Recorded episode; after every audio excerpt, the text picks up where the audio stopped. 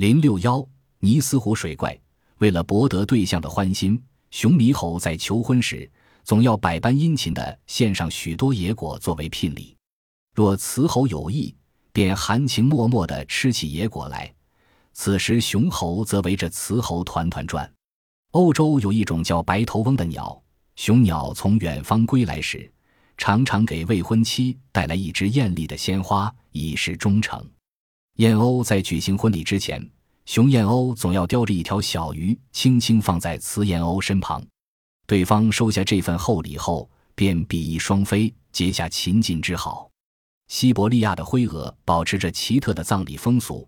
他们哀叫着伫立在死者跟前，突然头领发出一声尖锐的长鸣，顿时大伙便默不作声，一个个脑袋低垂，表示深沉的悼念。北非的沙蚁每次大战后，他们便扛起阵亡将士的尸体运往墓穴，覆上薄薄的一层土，再运来连根的小草栽种在墓穴周围，以示永久纪念。